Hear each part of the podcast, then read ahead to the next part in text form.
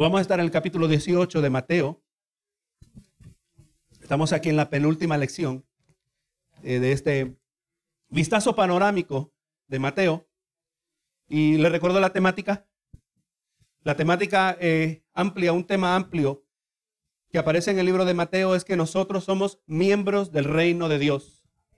Jesús le decía a sus enemigos, ustedes, qué atrevida la gente, le decía que Jesús cuando hacía milagros, él echaba, decía, no, no, es por Belcebú, él es un endemoniado, imagínense, a llamar al, al Dios del universo. Creador del universo le llamaban endemoniado.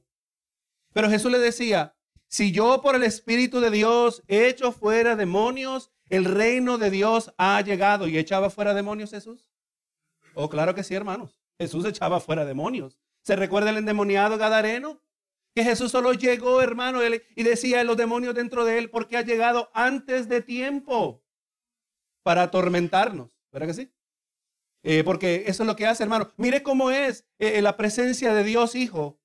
La presencia de Dios Hijo en ciertos corazones nos ablanda a nosotros. Pero hay otros individuos que ante la presencia del Hijo se endurecen contra Dios. Los demonios, hermano, están endurecidos de manera irreversible. Y ellos saben que lo único que les corresponde, la siguiente faceta de su relación a Dios, es donde les espera el eterno tormento. Pero verdaderamente, hermano, Jesús dijo, si yo por el Espíritu de Dios echo fuera demonios, el reino de Dios ha llegado. Y el reino de Dios ha llegado, hermanos. Y entendemos que hay una dimensión futura. Sabemos que Cristo vendrá a reinar en su reino milenial un periodo de mil años que tiene un propósito específico. Pero hay una dimensión de su reino futura, pero hay una dimensión presente y eso quiere decir que Cristo es rey ahora. Y esa es la temática que llevamos. Y como nosotros, hijos de Dios, no todos somos hijos de Dios. El hecho de que usted está vivo no quiere decir que es hijo de Dios. Todos somos hechura de Dios. Todo ser humano, aunque a causa del pecado, todavía lleva una eh, distorsionada, eh, una distorsionada imagen y semejanza de Dios, por cuanto el ser humano, Adán y Eva, fueron creados conforme a imagen y semejanza de Dios. Pero el pecado ha trastornado esa imagen de Dios. Pero cuando venimos a Cristo, estamos en ese proceso de restauración. La imagen de Cristo está siendo restaurada en nosotros. Pero Cristo reina ahora. Amén. Y Él es rey sobre nosotros. Él es rey, Él es Señor. Aquí, gloria a Dios, la meta es que usted reciba la palabra de Dios y usted reciba las palabras de Dios, no las palabras de los hombres. Y si usted cree que Jesús es rey, usted se va a someter a lo que dice el rey. Somos miembros del reino de Dios y ahora como miembros del reino de Dios no ha hecho de nosotros un grupo de personas aisladas, cada uno colocado en su propia isla, sino, gloria a Dios, que ha hecho de nosotros, como dice el tema, ha hecho una comunidad. Y verdaderamente vemos que el concepto de comunidad se ha presentado a lo largo, especialmente a lo largo del Nuevo Testamento, de muchas maneras. En la carta a los Corintios, en la carta a los Romanos, Pablo habla que nosotros somos miembros del cuerpo. Somos miembros, como que el cuerpo tiene muchos miembros, así también la familia de la fe es compuesta de diversos miembros y cada uno con su función específica. Es importante que, aunque mi ministerio es público, es más público que el suyo, pero gloria a Dios, yo no soy más parte del cuerpo de Cristo de lo que lo usted es. Yo soy parte del cuerpo de Cristo de la misma manera que usted es. Yo no soy más importante que usted es. Entienda eso, hermano. Porque yo no soy la cabeza, Cristo es la cabeza. Y cada uno su lugar. Si usted hace su parte, todos nosotros somos bendecidos. Si usted hace su parte. Si yo hago mi parte, todos nosotros somos bendecidos. Pero Cristo tiene que permanecer la cabeza. Gloria a Jesús. Y no, y no vamos a menospreciar tampoco aquel cuyo ministerio nadie lo ve porque hay un hermano o una hermana que siempre está orando, nadie se da cuenta cómo ese hermano, esa hermana ora por todos los hermanos. Eso no en ninguna manera hace ese ministerio inferior. Es de igual importancia, ¿verdad que sí? Así como todas las partes del cuerpo son importantes y cada una tiene su debida función. Yo no sé. Antes decían, este, el, el apéndice no, no sirve para nada, córtenlo. No, no, si Dios lo puso, tiene que tener una función. Las amígdalas se inflamaron, que inflaman. Ay, córtenlas. pensémoslo bien. Si Dios las puso, las puso con un propósito. Dios no hace las cosas al azar.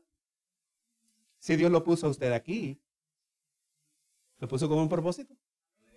No lo puso para que mantenga la, la banca calientita. No, no para que trabajemos, ¿verdad? Y no ha puesto en comunidad y la palabra dice que somos parte de la familia de la fe. Somos parte del cuerpo de Cristo. Y por lo tanto, cuando tomamos un grupo de personas imperfectas, eso nos describe a todos nosotros. El hecho que venimos a Cristo, el hecho que, que nuestros pecados han sido perdonados, no quiere decir que somos perfectos. Yo no soy perfecto, pregúntele a mi esposa. No somos perfectos. Pregúntele a mis hijos, no somos perfectos. Ni lo pretendo ser, gloria sea al Señor, que no tengo que pretenderlo, ni usted tampoco. No tenemos que, pero aquí no venimos a pretender. Aquí entendemos que en la condición actual el Señor nos recibe, pero en su amor no nos deja en la condición en la cual nos recibe sino que nos transforma para su gloria. Y nos ha unido y a causa cuando usted, eh, gloria a Dios, toma un grupo de personas imperfectas, de manera eh, casi inevitable, va a, haber, va a haber conflicto. Va a haber fricción en momentos. Así como cuando dentro de su relación matrimonial que usted se casó con la persona que más ama en el mundo. Y si con esa persona que usted ama más en el mundo, a la cual usted ha comprometido su vida, y hay fricción y hay conflicto, ¿Cómo no lo vamos a esperar lo mismo en la familia de la fe? En toda familia hay conflicto. Y muchas veces las la mayores cantidades de fricción vienen de nuestra propia familia. Pero vamos entendiendo que esto no nos debe desanimar, sino que esto es por diseño de Dios. Porque es a través de esta fricción, de cómo nosotros trabajamos el conflicto, los problemas que surgen de tomar un montón de personas imperfectas y ponerlos, eh, aleluya, caminando en una misma dirección, Dios usa eso para moldearnos y forjar su imagen en cada uno de nosotros. Esto es parte del proceso. Yo me yo antes, muchos años atrás, uno, usted sabe que aun cuando uno comienza a pastorear, no quiere decir que lo sabe todo. Estamos creciendo, seguimos aprendiendo. Yo sigo aprendiendo todavía y seguiré aprendiendo. Y me emociono de lo que podré aprender, el crecimiento que Dios va a seguir logrando en mi vida. Y así también espero que usted también de su propia vida. Pero hay perspectivas que se van ajustando con el pasar del tiempo y cuando antes yo miraba, el hermano tiene un problema. El otro hermano, otra familia tiene este problema. Este hermano tiene un problema con este hermano. Este problema no está pasando problemas de salud. Y Dios mío, el, diablo. Y pues vamos a tratar de reprender al diablo. Ahora entiendo conforme a su palabra. Ya no me preocupo de eso. No que no me importa. No, pero cuando ya veo las mismas escenas repetidas, digo, Dios mío, nos estás moldeando. Porque todo obra para bien, ¿verdad? ¿No dice la palabra que todo obra para bien? Para los que aman a Dios. Aún el conflicto. Eh, ¿No recuerda la semana pasada que miramos algo asombroso que Dios nos dejó saber acerca de su reino? Y que se dijo que en su reino viene el maligno y planta la cizaña. Y lo sorprendente fue que el, amo de la cizaña, Dios, que representando a Dios, dijo que no quite la cizaña. Porque no sé que en el proceso de quitar la cizaña quitemos el trigo también. Dejar que el trigo crezca junto con la cizaña. Todo eso por diseño de Dios. Y eso también es para la gloria de Dios. Amén. ¿Cómo nosotros tratemos a la cizaña? Pero la palabra no dice que no hay cizaña que no se pueda convertir en trigo. Pero gloria a Jesús, todos vamos mirando que todo obra para bien. Los problemas que vienen a su vida es más, no se sorprenda que usted dice, en este año 2024 yo me voy a acercar más a Dios. Y hermano, y el año 2024 empezó con una intensidad de problemas. Y quizás usted cae en cuenta, oye, pero ¿será que entre más busco de Dios, más problemas me vienen? Claro, número uno, vivimos en un mundo, vivimos bajo un sistema espiritual y que está en completa oposición a Dios. Satanás es el príncipe de este mundo, pero no se desanime, porque todo obra para bien. Gloria a Dios, no se desanime de la turbulencia que pueda acompañar eh, unos pasos importantísimos en su vida de acercarse a Dios. Todo obra para bien. Dios lo va a usar para moldearnos, porque nadie se moldea conforme a la imagen y semejanza de Dios a través de puras bendiciones. Es que somos duros. Somos duros nosotros. Necesitamos de vez en cuando que el Señor nos nos reprenda, nos traiga una mano de corrección. Así es la realidad, hermanos. Y por eso el Señor nos ha puesto en comunidad. Para que veamos también que dentro del conflicto también hay fuentes de aliento, fuentes de ánimo, nos animamos los unos a los otros. Y sepa que el ánimo de parte de Dios no siempre va a venir en forma de un hermano que le dice, hermano, sigue adelante. Y qué bueno cuando el hermano o la hermana se nos acerca. Pero muchas veces va a venir cuando yo veo al hermano y yo consciente de la lucha que está pasando el hermano o la hermana. Y lo veo como adoran al Señor. Como que no le esté pasando nada. ¿Cómo es posible que este hermano y esta hermana eh, eh, adoran al Señor con el grande problema que tienen y yo aquí en comparación y me siento todo atribulado?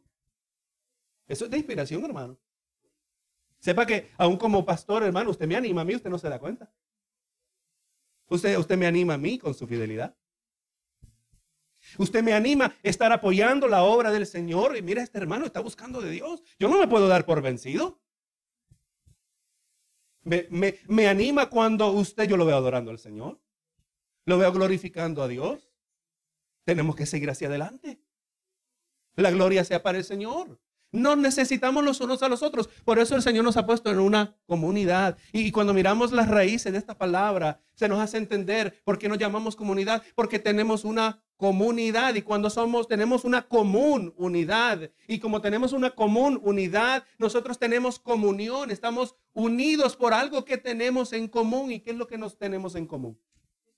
Cristo. Rápido, así debe ser nuestra respuesta, hermano. ¿Qué es lo que nos une a nosotros? Cristo, no es nacionalidad. No es el trasfondo cultural. No es la preparación académica que tengamos o no tengamos. No, no, lo que nos une es Cristo. No vamos a fallar en eso. No voy a fallar. Esta iglesia se trata de Cristo.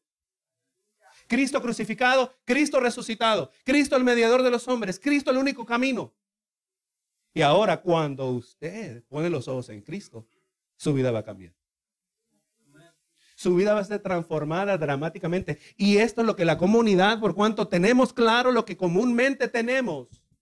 Aquí no se trata de cantar más, pero cantamos para Cristo. Porque Él es el mediador entre Dios y los hombres. Pero cuando usted tiene Cristo, usted tiene el Padre. Cuando tiene Cristo, usted tiene el Espíritu Santo. Todo de Dios tenemos nosotros.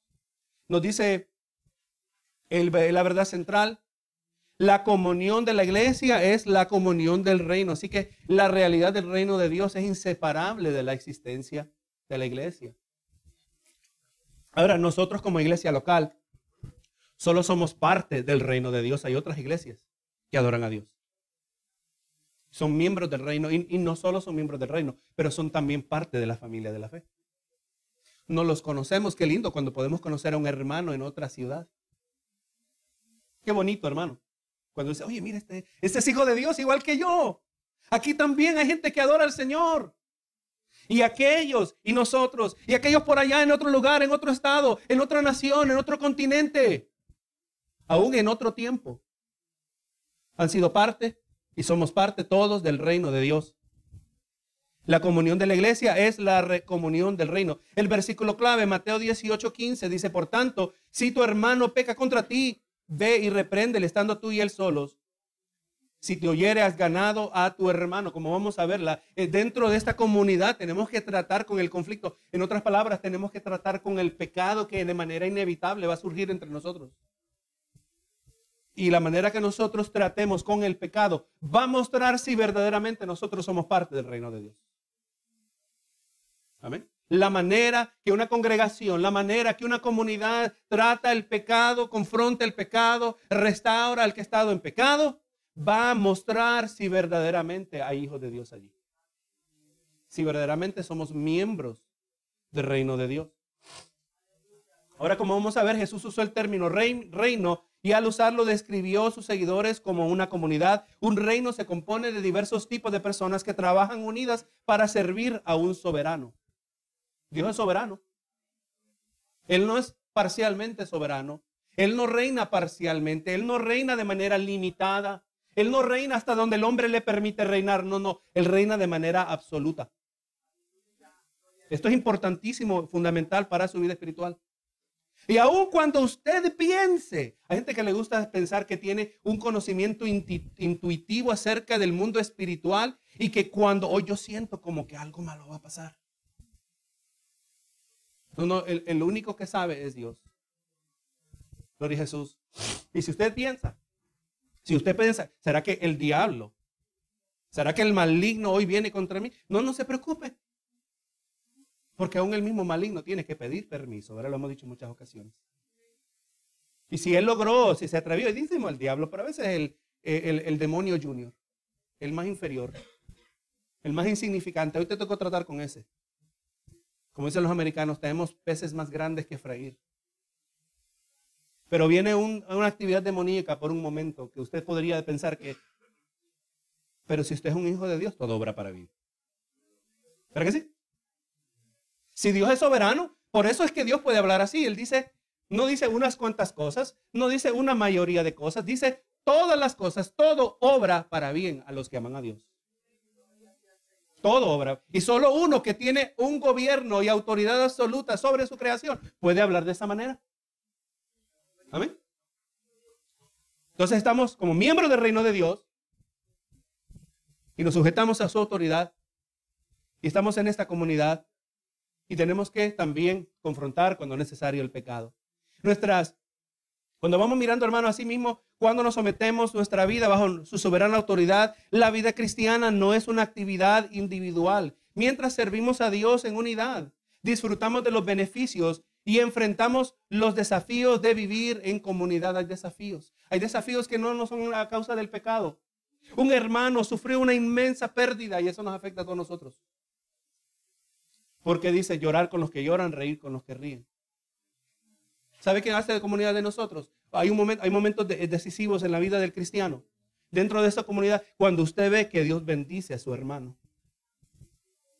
Y en esta comunidad de la fe, el hermano está recibiendo bendición tras bendición. Y ahora usted tiene ahí la oportunidad de o regocijarse o llenarse de envidia. Ese pecado también se tiene que confrontar. Quizás nadie tiene que confrontarlo, pero usted tiene que confrontarlo delante de Dios. ¿Por qué le molesta a usted que a su hermano Dios lo bendice? Por nuestro pecado, nuestra naturaleza. Señor, ¿por qué yo no me puedo alegrar con el hermano? O a veces me atrevo a decir, oye Señor, ¿y cuándo me toca a mí? Como que si aquí es por derecho.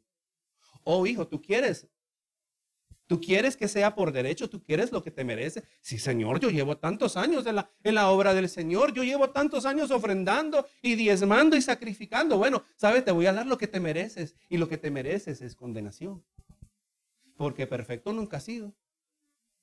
Así que el Señor nos ayude a, cuando, porque sepa, Dios está mirando a todo esto y bendice a tu hermano a ver qué es lo que tú vas a hacer. Alégrese con el hermano. Señor, ayúdame, perdóname. Mira cómo yo no me sorprendo, cómo me da envidia. Cómo me molesta. Perdóname, Señor. Venga al Señor en oración. Bendícele más, Señor. Pero sana mi corazón. Usted ve la, realidad. Y gente dice, no, no, yo voy a la iglesia por Zoom. Es suficiente. No, saben, hermano. No saben. No entienden. Nos ayudó cuando estábamos en, el, encierre ¿verdad? de COVID. Pero no era suficiente. Lo confirmamos. No era suficiente. Y qué bonito cuando pudimos volver. Cuando estábamos cara a cara. Así que son los desafíos de vivir en comunidad. Miramos así las metas en esta mañana, que podamos comprender la definición de Jesús, la definición de Jesús de, grandeza, es lo que vamos a ver primero. Segundo, que vamos a poder practicar los principios bíblicos cuando surja la necesidad de la disciplina en la iglesia. Entonces vamos mirando aquí, ¿verdad? Gloria a Dios, son elementos importantes. Disciplina. Es algo que, que ha sido una práctica que ha sido abandonada, como vamos a ver. Y es la razón por la cual el cristianismo, por lo menos en, Norteamérica y quizás en Centro y Suramérica, está en, un declive, porque no hay corrección bíblica. Pero vamos a ver lo que la palabra dice. Mateo 18, apúntelo. Mateo 18 es clave cuando se trata de la disciplina dentro de la familia de la fe. Tercero, que podemos perdonar a aquellos que nos ofendan y adoptar la unidad. Es lo que vamos a tratar hoy en esta mañana conforme el tiempo nos permita. Así que en la lección de hoy eh, consideraremos los aspectos comunitarios del reino de Dios. Y como ya mencionamos, hay tensiones en cualquier comunidad. E incluso con la gracia de Dios, la gente viene al reino con problemas. No solo es eso, ¿verdad? Venimos y venimos a problemados. Algunos buscan tener el control Otros niegan someterse a las normas del reino y a veces el conflicto va más allá de herir sentimientos e involucra daño físico o financiero. Sin embargo, las comunidades cristianas locales deben aprender a usar su sabiduría, la sabiduría de Dios, para resolver los problemas antes que se frustre el impacto del reino. Sepa que en esta comunidad de la fe hemos sido unidos, pero no se trata solo de nosotros. Como ya dijimos al comienzo, se trata de Cristo. Nosotros estamos aquí para proteger el nombre de Cristo. La palabra dice que la iglesia es el baluarte de la verdad. Somos los protectores de la verdad. ¿Cómo la iglesia protege la verdad? Cuando enseña la verdad. Cuando enseñamos doctrina, enseñanza. Cuando lo que vamos mirando que Dios se ha revelado en manera de doctrinas. Es importante que veamos a Dios como soberano, la doctrina de la soberanía de Dios. Dios se ha revelado como todopoderoso, la, la doctrina de la omnipotencia de Dios. ¿Qué significa que Dios es todopoderoso? Dios se ha revelado así como omnisciente, el Dios que todo lo sabe. ¿Qué significa eso? ¿Cómo nos impacta a nosotros que Dios todo lo sabe? ¿Cómo nos impacta que Dios todo lo puede? Eso, eso tiene una dirección, un directo impacto en nuestro diario vivir. Pero es importante, miramos el Antiguo Testamento. Es a lo largo del Antiguo Testamento que vemos cómo estas doctrinas son ilustradas en la vida de personas. Vemos la vida de José. José fue vendido como esclavo por sus hermanos. Ellos deseaban algo malo a su hermano. Y al final del libro de Génesis, José, ahora décadas después, ve a sus hermanos, se revela su identidad. Dios lo había puesto en un lugar de poder y autoridad. Tenía la autoridad de mandarlos a matar. Tenía la autoridad para demandar venganza sobre sus hermanos. Y le dijo, lo que ustedes tramaron para mal, Dios lo obró para bien. Esa es la soberanía de Dios. Esa es la providencia de Dios, cómo Dios gobierna a través de todo. Mi hermano, Dios usa todo para cumplir sus propósitos. Él usa la naturaleza. Él usa las circunstancias. Es más, si es necesario, Él usa al mismo diablo.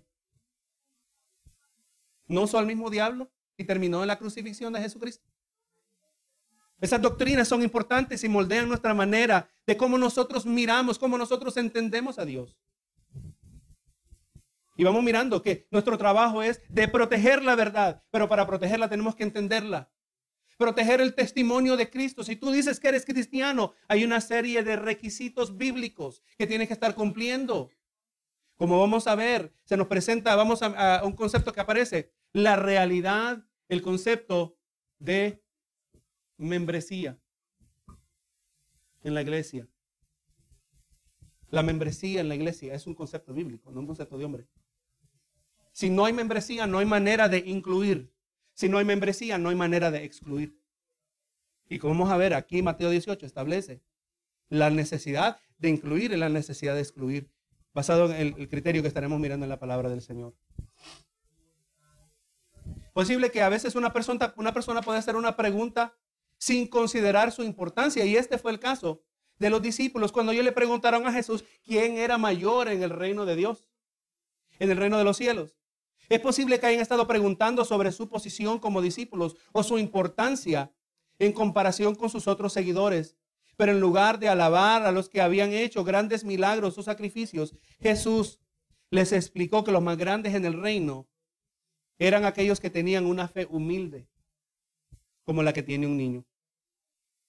Vemos aquí, eh, Mateo 18.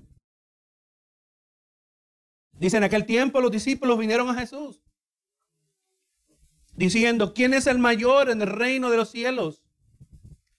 Los discípulos, aunque andaban con Jesús, anduvieron con Jesús por tres años, les faltaba mucho crecimiento.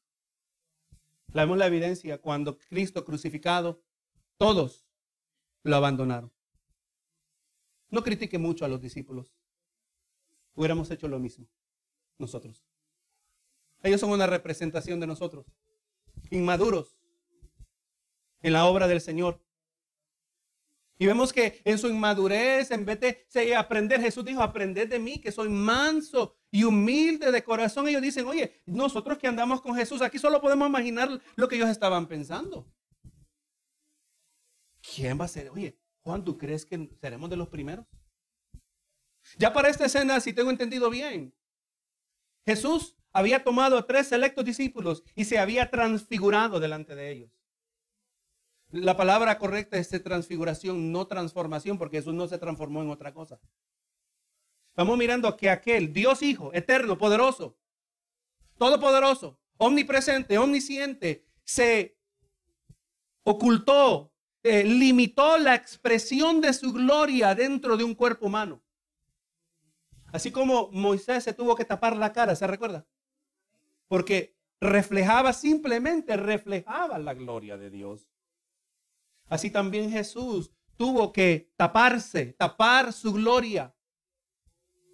Y en el monte de la transfiguración vemos que Jesús brillaba. Pedro estaba medio tontito. No sabía lo que hablaba. Apareció Moisés, apareció Elías. Y, es, bueno que estemos aquí, eh, hagamos enramadas, hagamos aquí unos pequeños, unas pequeñas carpas. Es bueno que estemos aquí. Y la palabra nos dice que él no sabía lo que hablaba. Porque el ser humano no sabe qué hacer ante la gloria de Dios. Hay gente que habla, yo quiero que me muestres tu gloria. No podemos resistir la gloria de Dios. Nadie puede ver a Dios y vivir. El mismo Moisés le pidió, te pido que me muestres tu gloria. Y le dijo, tú no vas a poder ver mi gloria. Solo va a poder, ver mis espaldas. Simplemente términos para que entendamos que él no iba a poder ver. A Dios nadie puede verlo en esta condición actual, el pecado que mora en nosotros. Y quizás ellos, esos tres discípulos que vieron la transfiguración de Jesús, oye, ¿será que somos los más especiales de los discípulos? ¿Será que vamos a hacerle el 1, 2 y 3 del reino de Dios? ¿Será que yo seré, será que yo podrá ser, será que yo seré vicepresidente? El vicepresidente del reino de Dios. Eso es lo que están preguntando. ¿Quién es el mayor en el reino de los cielos? Y como Dios hermano, sepa, cuando estamos aquí, hay algo que usted no está consciente, pero siempre se está trabajando. La cosmovisión. Su cosmovisión es la manera que usted mira el mundo. Todos tenemos cosmovisión. La meta es que tengamos cosmovisiones bíblicas. No cosmovisiones eh, llenas de repletas de superstición. No se preocupe del viernes 13 o el martes 13. No creemos, nosotros no creemos en la mala suerte.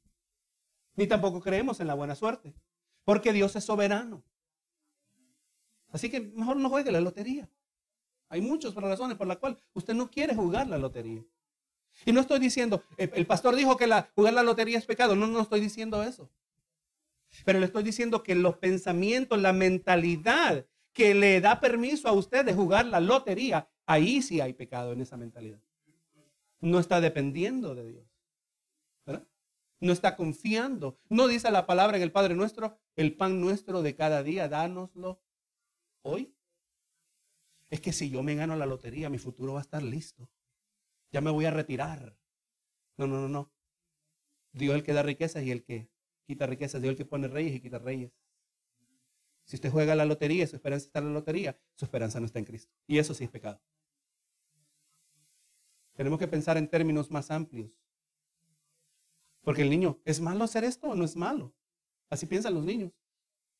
Cuando el niño pregunta en términos acerca de pecado, ¿Es, pecado hacer esto? No pecar, ¿Es pecado no hacer esto? Eh, eh, tenemos que pensar acerca de la mentalidad que está detrás de aquel que quiere hacer tales prácticas. Eh, en otras palabras, su cosmovisión es su mentalidad. Su cosmovisión le dice, oye, trabaja fuerte, trabaja fuerte, que si trabaja fuerte, ahí va a haber la prosperidad, pero esa es su mentalidad sin Cristo. Pero si usted es de Cristo, la palabra dice que busca primero el reino de Dios y su justicia. ¿Cuál mentalidad usted va a escoger? requiere fe.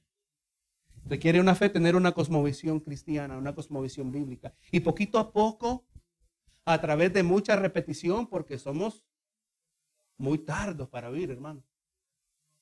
Se nos, se cuesta que se nos pegue. Y me incluyo allí también. La repetición es intencional, sepa que yo sé que repito muchas cosas. Y si usted se da cuenta que yo la repetí, gloria a Dios, pero eso significa que usted se acuerda. Gloria a Dios, pues estamos efectivos. Pero por la que los otros que no se le haya pegado, lo vamos a repetir. El mismo apóstol Pablo dijo, ahora a mí no me es gravoso tener que escribir las mismas cosas. Es la realidad. A los niños, ¿cuántas veces hay que repetirles las cosas? Hermanos, somos llamados a proteger la verdad, a guardar el testimonio de Cristo. Si alguien aquí dice que es cristiano, nos vamos a asegurar que es hermano, aleluya, esté dando el testimonio. Y si no está dando el testimonio, ser mejor, por favor, no digas que eres hermano. Estás escuchando la palabra del Señor. Porque el nombre de Cristo es sobre todo nombre y tenemos que guardarlo, protegerlo. Entonces vamos mirando, ¿verdad? Dice, ¿quién es mayor en el reino de los cielos? Según ellos, la cuestión es clara. Tiene que ser uno de nosotros. Porque iban a preguntar. ¿Qué me importa que es uno de otro lugar? No, a ellos no les importaba eso. A ellos les importaba que fuera uno de nosotros, ¿verdad? ¿Quién de nosotros? Y entonces ahora Jesús reta su manera de pensar le dice, y llamando a Jesús a un niño, lo puso en medio de ellos. Es importante notar este detalle. Jesús no dijo, vayan por allá y búsquenme un niño. No, no, parece que el niño estaba cercano. Porque los niños andaban ahí también. Los niños seguían a Jesús. Las madres seguían a Jesús. Los padres seguían a Jesús. Y dice, de cierto os digo, que si os, que, que si no os volvéis o hacéis como niño, no entraréis en el reino de los cielos. Usted yo que tenemos, quizá que tengan niños pequeños. Siéntese a observarlos. Porque los niños tienen algo que enseñarnos. ¿Qué es de un niño? Usted, ¿cuántas veces hemos mirado a nuestros hijos? Este niño no se preocupa de que hay que pagar la luz. Usted lo ve disfrutando, jugando. No se preocupa que hay que pagar la renta, que hay que pagar el seguro, que hay que pagar el celular, que hay que pagar el internet, que hay que pagar el cable, que hay que pagar aquí, que hay que pagar. Agréguele, hermano. No se preocupan de ello. Ellos tienen fe en sus padres. Dependen completamente de sus padres. Duele cuando el hijo le pide algo que usted sabe que no tiene la habilidad de dárselo. Una necesidad legítima, quizás un gusto. Así tenemos que ser nosotros. Depender de Dios. La humildad que caracteriza a un niño. El niño es asombroso. Usted castiga al niño. Hay que pegarle duro al niño. Y el niño hace un berrinche. Pero algo absorbé en la disciplina de mis hijos. Que conforme al diseño de Dios, así Dios nos diseñó, yo los disciplinaba y un niño después vuelve como que no pasó nada. El niño no guarda rencor.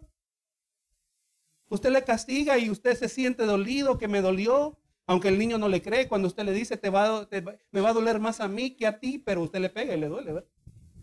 Le duele el corazón a uno disciplinar al hijo, pero si ama al hijo hay que disciplinarlo, corregirlo. No en todos los casos hay que pegarle al niño. Usted conoce a sus hijos. Pero sí va a haber momentos que hay que corregir de esa manera. Pero el niño, ¿qué es? No guarda rencor. Después, rápido se le pasa. Papi, mami, te quiero. Es que no es el que no se vuelve el que no se hace como niño no entrará en el reino de los cielos. Y a veces el Señor quiere ejercer su disciplina, quiere ejercer su corrección a través de la comunidad de la fe, que obviamente quizás comenzando con el pastor. Y el hermano que recibe la corrección ahora le guarda rencor al pastor. Sepa que cuando se trata de esto, este no es mi tema favorito. La tener que corregir a un hermano no es agradable. Así como no lo es para un padre corregir a su hijo. Pero entendemos que es necesario. Si la comunidad, si el individuo va a estar saludable delante de Dios. Y muchas maneras vamos agregando, pero a veces hay que quitar, hay que corregir. Y es a eso que se está refiriendo Dios. Así opera el reino de Dios. Así son los miembros del reino de Dios. El reino de Dios funciona, la comunidad de la fe. Así es que va a funcionar cuando nos volvemos así de esta manera como niños. Y dice el verso 4, y aquí vemos la característica que estamos hablando. Así que cualquiera que se humille como este niño, el que se humille como este niño, ese es el mayor en el reino de los cielos. Entre más usted crece espiritualmente, así usted crece en humildad.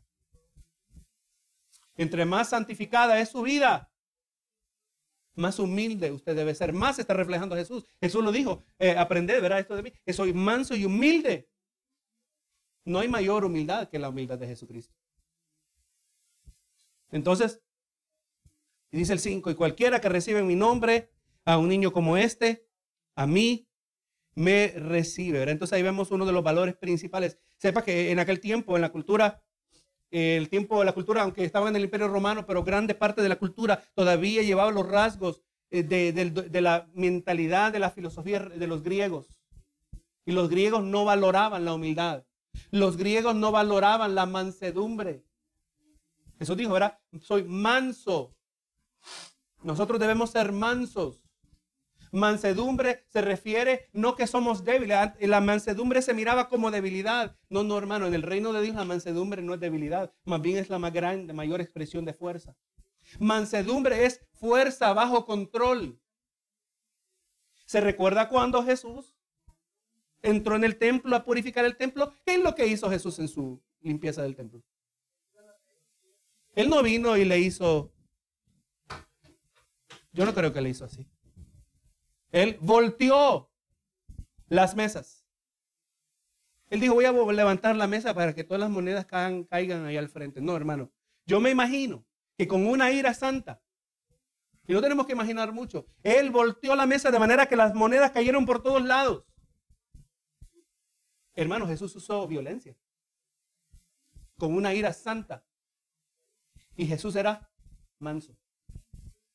Porque mansedumbre es poder, autoridad bajo control. Amén. No lo estaban crucificando y no dijo Jesús que yo tengo la, la habilidad ahora de llamar legiones de ángeles. Podía ser exactamente lo que ocurrió en Sodoma y Gomorra y destruir a todos los habitantes en un instante. Y Jesús en su mansedumbre, autoridad, poder bajo control, fuerza bajo control, no lo hizo porque él tenía un propósito. Así también nosotros tenemos que ser mansos.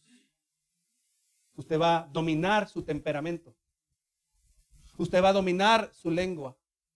Y va a hablar y va a actuar de una manera que trae gloria al Señor. Amén. Porque esos son los valores del reino de los cielos. No hay otra manera. Tenemos que aprender a ser mansos, aprender a ser humildes. Si usted se enoja y ahora rompe paredes y tira sillas, eso ocurre en la comunidad en el tiempo que vivimos. La gente no tiene paciencia, no saben esperar en una fila. Pero nosotros tenemos que ser mansos. Señor, aquí estoy en la fila y estoy consciente que aquí, en la fila del banco o en la fila de donde sea, yo soy miembro del reino de los cielos y estoy representando a Cristo. Si no representa a Cristo, vamos a ver lo que nos sigue prescribiendo Mateo. Ahora vamos mirando, hermano, que Dios se preocupa por la salvación de cada ser humano, no solo de aquellos que nos agradan, pero también se da cuenta cuando sus hijos están heridos. Jesús usó palabras fuertes para personas que tientan a otros a pecar o que obstaculizan la venida de cualquiera a él. O sea, este asunto del que quiere venir a Cristo, cuidado el que se mete. Recuerde, aquí ya nos habló de los niños. Nos habló de aquellos que tienen que hacerse como niños para entrar al reino de los cielos, ¿verdad? Para ser los grandes en el reino de los cielos. Ahora, dice el 6, y es importante, verá siempre todo dentro de su contexto. Y cualquiera que haga tropezar a alguno de estos pequeños que creen en mí, obviamente comenzando con los niños. Alguien que viene a lavarle la, la mente al niño, mira, no, es que de Dios, Dios no importa, no te necesitas a Dios o aquel que quizás no lo hace de manera tan explícita, pero de manera implícita, su estilo de vida. No busca del Señor. Y ahora este niño aprende a no buscar del Señor. Cualquiera que haga tropezar a alguno de estos pequeños que creen en mí, mejor le fuera que le se colocase al cuello una piedra de molino, una piedra de molino de asno y que se le, y que se le hundiese en lo profundo del mar. O sea, esta persona que se atrevió de servir de tropiezo, que pedirle a alguien que está comenzando en su fe y le sirve de tropiezo, a esta persona le conviene participar de una, lo que era una pena de muerte en común en la comunidad de los, en el imperio romano. Una piedra de molino era una piedra, obviamente, de un molino, una piedra que pesaba quizás cientos de libras. Le iría mejor a esa persona que caer en las manos de Dios. A eso se refiere, ¿verdad? Hay del mundo por los tropiezos, porque es necesario que vengan los tropiezos, pero hay de aquel hombre por quien viene el tropiezo. Es inevitable, recuerde, la palabra habla del mundo. Sepa que cuando la palabra habla del mundo, no siempre está hablando del mundo de la misma manera. Para nosotros tenemos que mirar el contexto. Muchas veces eh, cuando la palabra habla del mundo, habla del planeta. ¿Verdad? Pues hablamos del mundo. También hablamos, Dios creó la tierra. Gloria a Dios. Pero también cuando Dios habla del mundo, está hablando de los habitantes del mundo. Pero muchas veces, cuando la palabra habla del mundo, Gloria a Jesús, está hablando de un sistema espiritual. Pero cuando la palabra dice, no améis el mundo, ni las cosas que están en el mundo, no está hablando del planeta, no está hablando de los habitantes, está hablando de un sistema espiritual que existe en oposición a Dios. Vivimos nosotros dentro de ese mundo. Es el reino de Dios en muchas maneras operando paralelo junto al reino de las tinieblas. El mundo lo que le va a hacer, le va a meter más en las cosas del diablo. Le va a meter más en el pecado. Y por cuanto vivimos en este mundo, en este mundo van a haber tropiezos. Este mundo le va a brindar tentaciones, le va a brindar alternativas a Dios, porque eso es un sistema bajo la operación y la influencia de Satanás.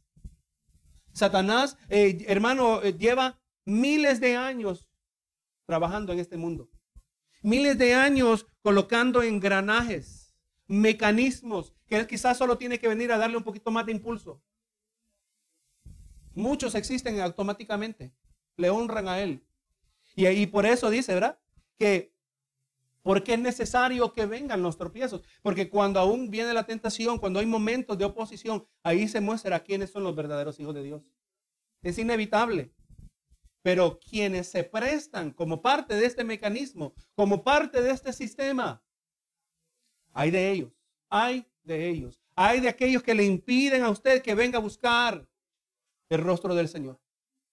Sepa, que desde el asunto de COVID, los gobernantes, eh, diferentes esferas del gobierno en diferentes países, pero en particular en esta nación, se apoderaron de una autoridad que a ellos no les correspondía.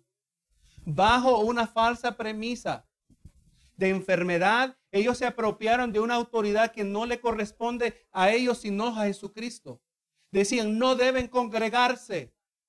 Es más, hasta usaban versos de la Biblia. Si amas a tu prójimo, no te congregues. No, ellos no son, ellos no son eh, eh, eh, los que promueven la palabra del Señor. No les corresponde meterse en ello. La palabra claramente dice, no dejéis de congregaros como muchos tienen por costumbre. Es el mandamiento de Dios. Pero el mundo va a tratar de contradecir lo que Dios dice. Y aunque no se volvió ilegal, por lo menos aquí en la Florida, en este condado, congregarnos, ¿qué hubiéramos hecho cuando si nos dicen que es ilegal? Eventualmente vamos a venir a la iglesia. ¿No dice la palabra que no temas al hombre? Que solo puede matar el cuerpo. Pero que temamos a Dios que puede eh, destruir el alma y el cuerpo en el infierno eventualmente. Vamos a caer en cuenta que tenemos que desobedecer a los hombres cuando ellos se meten en lo que no les corresponde. Gloria a Jesús. Así que hay de aquel. Porque viene el tropiezo. Hay de aquellos, Dios está mirando. Hay una, hubo una pelea y muchas iglesias estuvieron envueltas en California, hermano. Ahí, ahí sí estaba seria la cosa. Y estaban metiendo una multa en la iglesia de John MacArthur cada día, cada culto que se reunía. Una multa. Hay de aquellos, hay del gobernador Gary Newsom, que se atreven a meterse en las cosas de Dios. Dios, Dios reina, hermanos. Dios gobierna. Como miembros nosotros vamos a seguir a nuestro Señor. Y, nos, y la palabra claramente dice que nos sometamos a las autoridades. Pero cuando las autoridades nos dicen algo contrario a la palabra del Señor, nosotros vamos a seguir la palabra del Señor. Y por eso dice, ay de aquel hombre por quien viene el tropiezo. Por tanto, si tu mano o tu pie, ahora vamos, vamos mirando otra manera que puede servir de tropiezo a una persona. Si tu mano o tu pie te es ocasión de caer, aquí es importante, aquí hay una palabra que usted debe conocerla. La palabra hipérbole. Hipérbole significa simplemente una exageración para traer énfasis. Quiero que entendamos que Jesús no está diciendo aquí que usted tiene que cortarse o amputarse algo. Dice, ¿verdad? Que si tu mano o tu pie te es ocasión de caer, córtalo y échalo de ti. Mejor te es entrar en la vida, cojo, hablando en la vida eterna, cojo y manco o manco, que teniendo dos manos o dos pies ser echado del fuego eterno. O si, y si tu ojo te es ocasión de caer, sácalo y échalo de ti. Mejor descentrar con un solo ojo en la vida que teniendo dos ojos ser echado en el infierno de fuego. Ahora sepa que el que peca con una mano y se corta esa mano va a pecar con la otra. ¿Verdad que sí? El que es ladrón y se corta la mano por decir así, si no cambia su corazón con la otra mano, es más, con los ñuquitos va a robar. ¿Verdad que sí? Hay ladrones mancos que así nacieron. Es el corazón. Vamos mirando que Jesús está exagerando porque escandaliza, escandaliza. Esto, oye, ¿qué está hablando Jesús aquí? Porque está hablando que es sumamente serio el asunto. Es serio este asunto.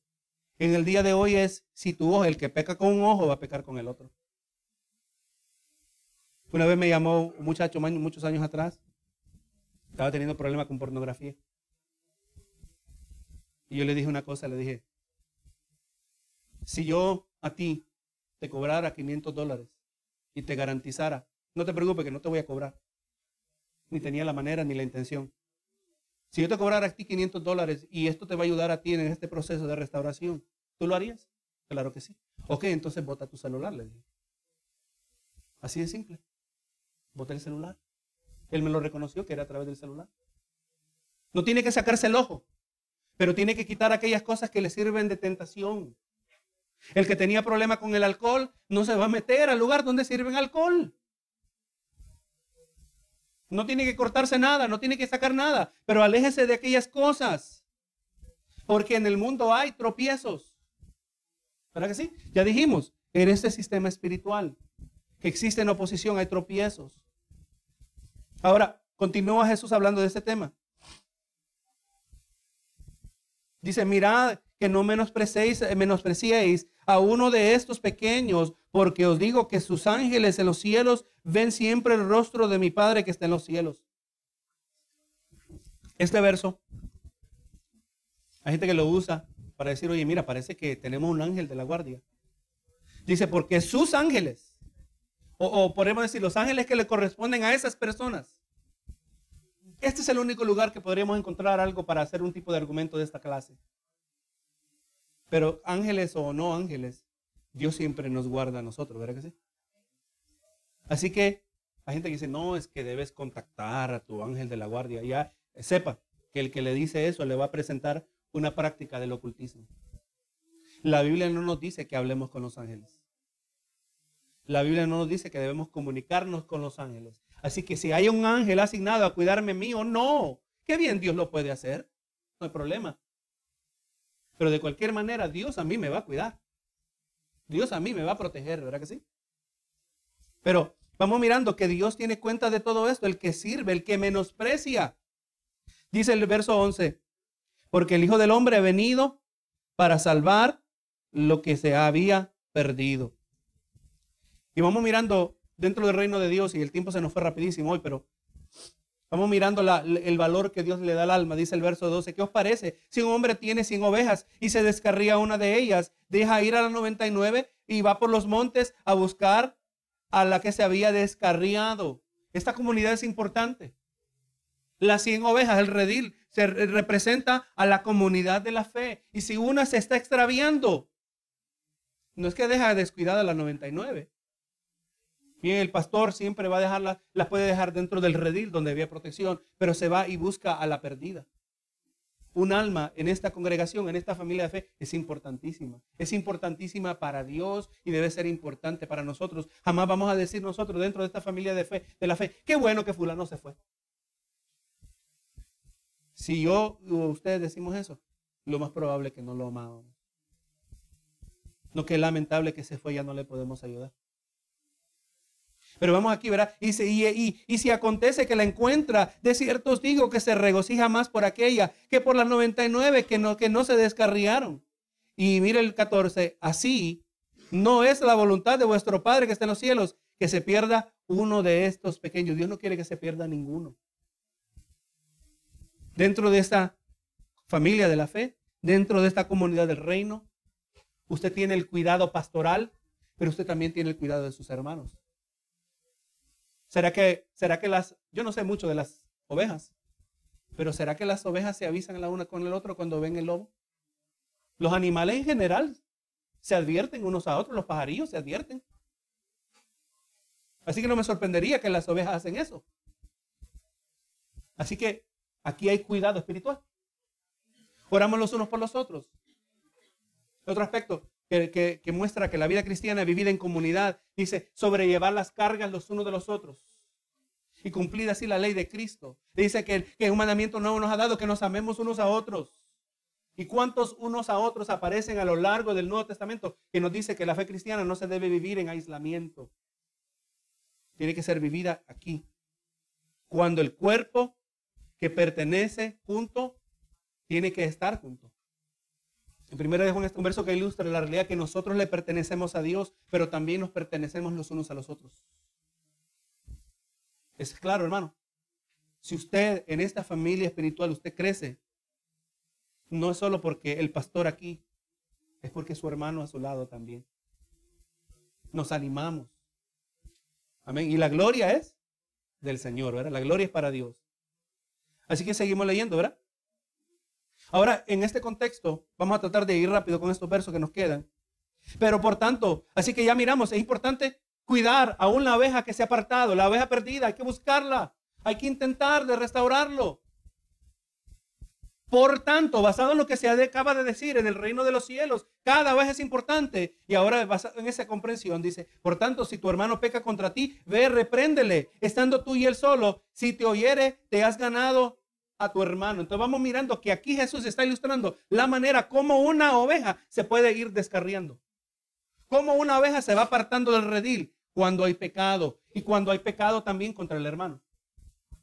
Si tu hermano te ha ofendido, nosotros por general no queremos ser confrontacionales, no queremos confrontar, no queremos sobresalir de alguna manera, queremos siempre ser agradables, bien recibidos. Pero no tenemos ese lujo en el reino de Dios. Vamos mirando que si tu hermano peca contra ti, ahora usted tiene una responsabilidad delante de Dios. Porque hay cuidado que buscar a la oveja. Si se está empezando a salir, hay que agarrarla antes que se salga demasiado. Entonces dice, si tu hermano peca contra ti, repréndele tú y él solos. Aquí vemos el proceso de la disciplina espiritual que está acompañado, como vamos a ver, el concepto de membresía. Si mi hermano pecó, hermano, mira, tal y tal cosa. Cuando tú hiciste eso, tú me ofendiste, hermano. O cuando tú hiciste eso, eso fue pecado contra Dios. Pero venga con la palabra, no venga. Es que me hiciste sentir mal. Hoy en día, hermanos, el tiempo que vivimos hoy, todo el mundo se ofende. Cuando, usted, pues si usted puede ver evidencia que había eh, maldad o malicia en lo que se hizo, pero simplemente que yo me ofendí, no, no, hay que, hay que mirar, porque me ofendió a mí, pero ¿será que puede ofender a otro también al decir lo mismo? Ahora hay personas también que se ofenden por cualquier cosa, no se ofenda por cualquier cosa. Si me ofendiera por cualquier cosa, yo no fuera pastor. No hubiera aguantado las cosas que le pasan a uno en los caminos de la fe. Toda clase de personas pero no, no, no se ofenda por cualquier cosa. Pero cuando hay pecado, ¿será que alguna vez el hermano le hizo una mala pasada? Le habrá robado. No se dio cuenta que, que la manera que... No, no, yo no le robé, hermano, yo solo cometí fraude. ¿Verdad? Eh, o eh, hermano le debía cambio, pero se lo doy la semana pasada y nunca se acordó de devolver. Hermano, mire, la semana que viene le voy a dar los 200 pesos que le debo. Y nunca se acuerda de darle los 200 pesos. ¿Será eso robar? Oh, claro, lo es, hermano. Entonces ahora, cuando usted ve eso, eso es pecado. Y ahora usted es responsable. Usted no vaya cobrando los 200 pesos, ahora hay algo peor, algo más serio. Hay pecado en el corazón del hermano. Entonces, pero no, pastor, es que, que Pastor, ¿por qué no va usted mejor? No, porque es que él no pecó contra mí. Es que yo quiero ser buena gente. Y a veces me ha pasado, lo aprendí al comienzo del ministerio. Cuando el hermano o la hermana no querían quedar mal, no querían confrontar. ¿Usted arriesga quedar mal con su hijo cuando lo disciplina? Oh, claro que sí. Pero hay que disciplinar, hay que corregir. Pero no, voy a buscar al pastor y, y a veces me envolvía yo en esas cosas. Y el que quedaba mal era yo. Y el hermano y la hermana salían a comer y ahora la hermana me miraba a mí enojada. No, no, es que cuando vamos fuera de orden las cosas salen mal. No si el peco contra ti, pero ahora, pastor, fui a tal hermano y tal hermana y no me quiso escuchar. Lo traté de resolver entre nosotros y, las consecuencias fueron limitadas entre nosotros. Pero el hermano me escuchó, hermano, me escuchó y se arrepintió, gloria a Dios. Que, pero claro, usted antes de venir, usted ya ha estado orando, Señor, por favor, que esto obre para bien. Glorifícate en esta situación. Porque hay que buscar a la oveja. ¿Quién? Eh, interesante, que si la oveja se está descarriando, no está diciendo que tiene que ser el pastor el primero que la va a buscar. Es aquel que ha experimentado la ofensa. Oh, no es el pastor que anda buscando las ovejas siempre. No, no. Si usted ha sido ofendido, cuide de la oveja también. Que no se aparte. Y ahora dice, pero vemos que si te oyere, has ganado un hermano. Ahora esa, esa relación entre usted y su hermano se, se ha profundizado. Ese hermano que actuó con humildad, recuerde, ¿verdad? Tenemos que ser humildes. No lo escribí aquí. Tenemos que ser humildes. Tiene que ser humilde, hermano. Para que cuando a mí me corrijan, yo pueda oír, recibir. Mas si no te oyere, toma aún contigo a uno o dos para que en boca de dos o tres testigos conte toda palabra. Ahora, se necesita, no, se puede acusar a alguien si no hay evidencia. Y nadie debe acusar a nadie solo con el testimonio de uno, sino con el testimonio de dos o tres testigos. Ahora quizás yo no pueda traer evidencia de lo que el hermano hizo contra mí, pero sí puedo traer testigos de su falta de arrepentimiento. Eh, eh, obviamente se va a buscar no al chismoso del, del grupo, el recién convertido que todavía tiene más de chismoso que de cristiano. Es un, es un un chismoso en recuperación. Vamos a asumir así, ¿verdad? No se busque a ese, porque le cae muy bien y que sabe hablar bonito. No, búsquese al maduro. Búsquese al que se va a comprometer, cometer, comprometer con usted. Vamos a orar, hermano, acerca de esto, que Dios obre en el corazón de esta persona. Obviamente, no hay problema que ahora usted puede incluir ahí al pastor ahora, al líder espiritual. Y viene, y ahora, hermano, esto es lo que pasó, el hermano está consciente, yo estoy consciente. El hermano dice, no, yo no lo hice. Necesito que haya testigos de que este hermano, y es más, es posible que usted pueda comprobarlo, ver, aquí está la evidencia. No se nos dice aquí todos los detalles, pero vamos a tratar aquí de, trabajarlo de manera más razonable.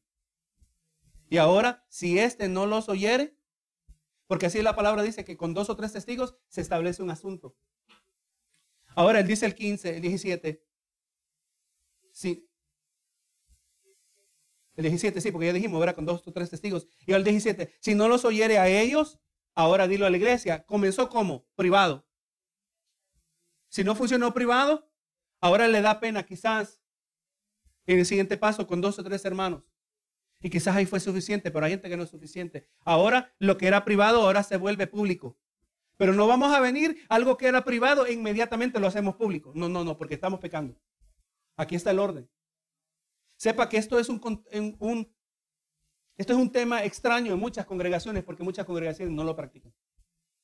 Porque los pastores quieren ser buena gente. Quieren ser un nice guy. No, nosotros nos venimos a ser buena gente. Venimos a reflejar a Cristo. Jesús no fue buena gente cuando tumbó las mesas. ¿Verdad que sí? No fue buena gente cuando le dijo a los fariseos, hipócritas. ¿Verdad que no? Pero Jesús tenía amor. Perfecto. La meta aquí no es de nosotros ser buena gente, que siempre quedamos bien con todo mundo. La meta es de decir la verdad. Y ahora si no los oyere, con esos dos o tres testigos, dile a la iglesia. Y si no oyere a la iglesia, ahora va mirando que toda la iglesia tiene responsabilidad. No solo el hermano con quien fue el problema. Y a veces el, problema es con el pastor. El pastor vio el, vio el pecado. El pastor no solo vio el pecado, pero también tiene el testimonio de dos o tres personas que le contaron que ese hermano anda en pecado. Y ahora en privado trata, quizás no es una ofensa personal, pero una ofensa contra la iglesia. Se le habló al hermano, no quiere hacer caso. Se le habló con dos testigos, no quiere hacer caso. Ahora dilo a la iglesia. Y ahora la iglesia es incluida y participa de una responsabilidad espiritual. Usted es responsable también. Y si no oyere a la iglesia, tenle por gentil o publicano. Tenle como un incrédulo. Hermano, yo sé que te pusieron en disciplina, pero todavía vamos a salir a cenar la semana que viene. No, no, no, hermano, se ha roto. Porque de la misma manera que un fulano viene y hiere a su hermano de sangre, lo insultó, usted no va a salir a pasear la semana que viene con esa persona, ¿verdad que sí? Yo sé que maltrataste a mi hermana, pero seguimos siendo amigos. ¿No es esa una contradicción? Yo sé que maltrataste al hermano. Es más, maltrataste al pastor, pero mañana vamos a salir a pasear. No, no puede ser así si nos amamos de verdad los unos a los otros. Tenle por gentil o publicano. Ahí es donde la iglesia participa de un proceso de restauración. Y gloria a Dios, eventualmente, hermano, hay personas que a causa de eso, al romperse eh, esa comunión, se humillan delante del Señor. Hay otros que no, lo que hacen es que se buscan otra iglesia. Son incorregibles.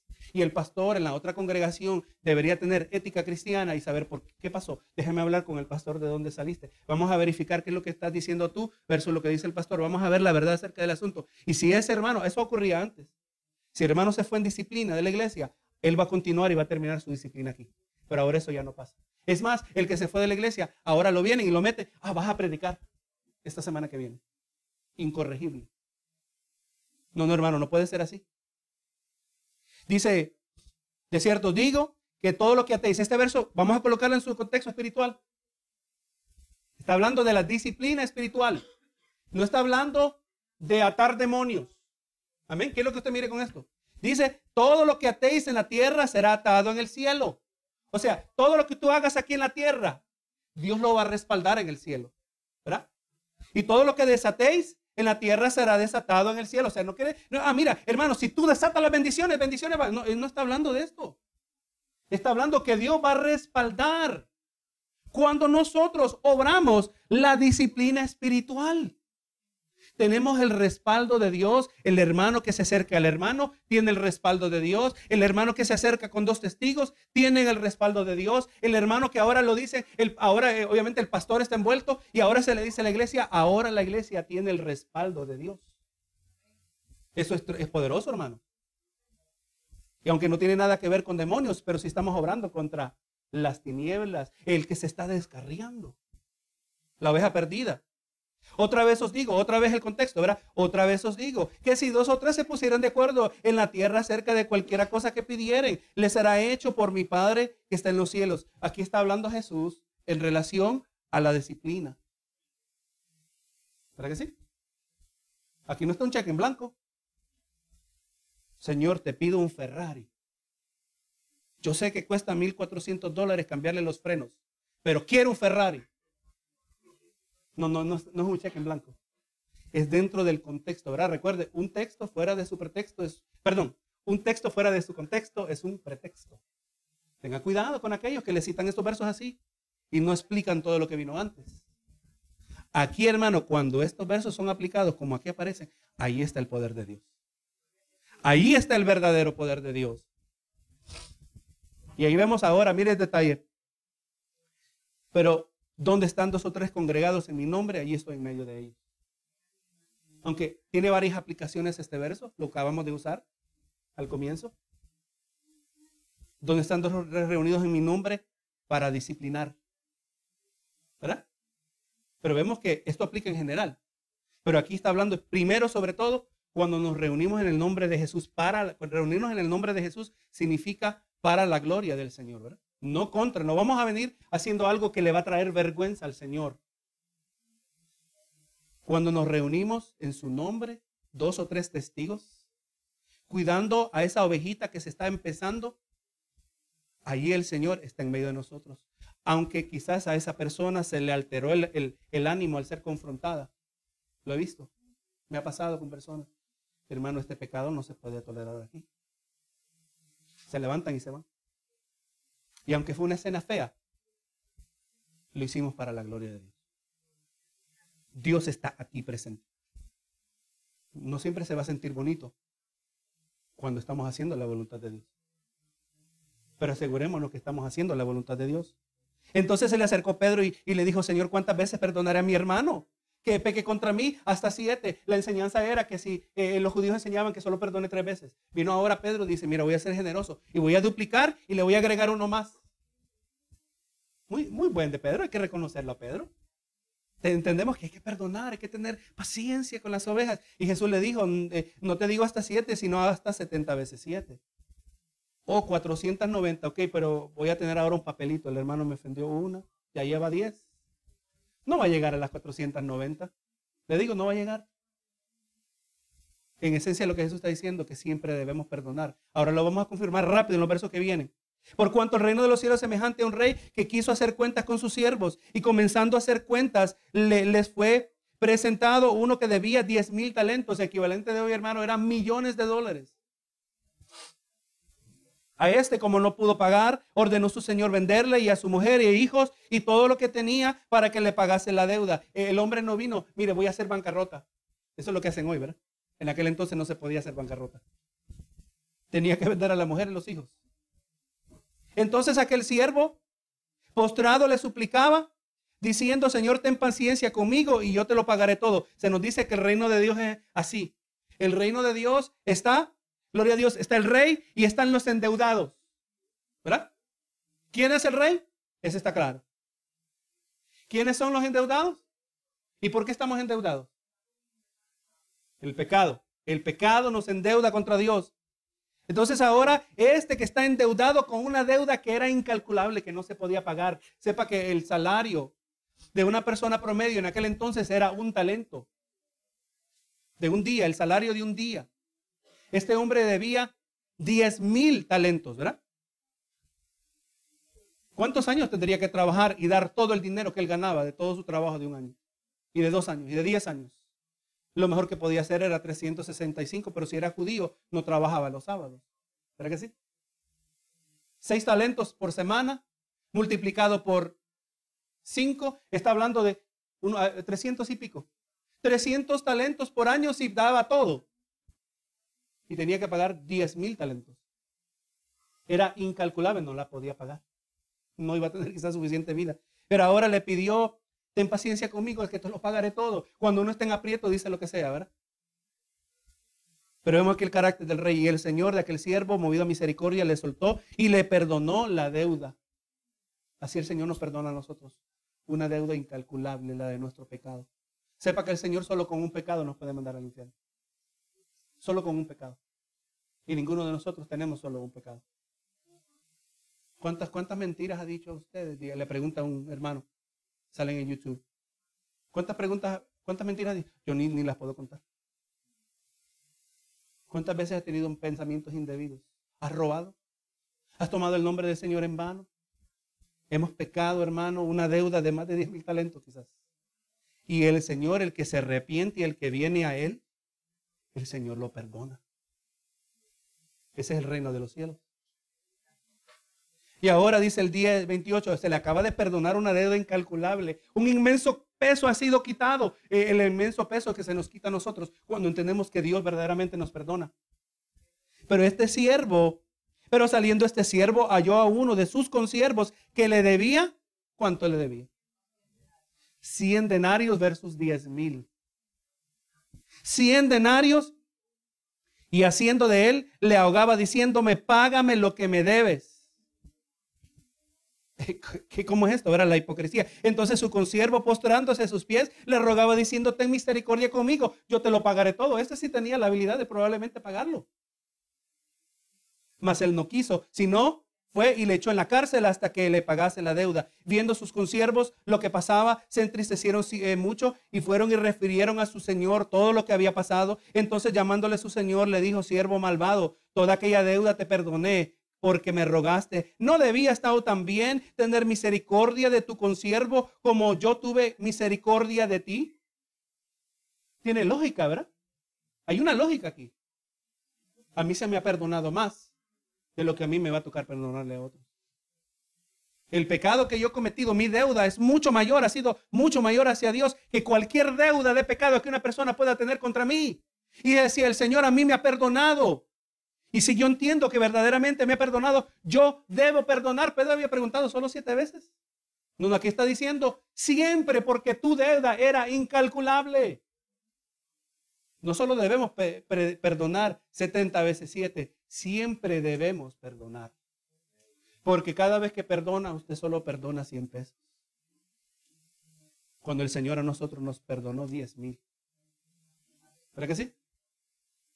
Y entonces su Señor enojado le entregó a los verdugos hasta que pagase de todo lo que debía. Así también mi Padre Celestial hará con vosotros si no perdonáis de todo corazón a cada uno, cada uno a su hermano sus ofensas, a su hermano dentro de la comunidad. Obviamente no quiere decir que usted no debe perdonar al pecador.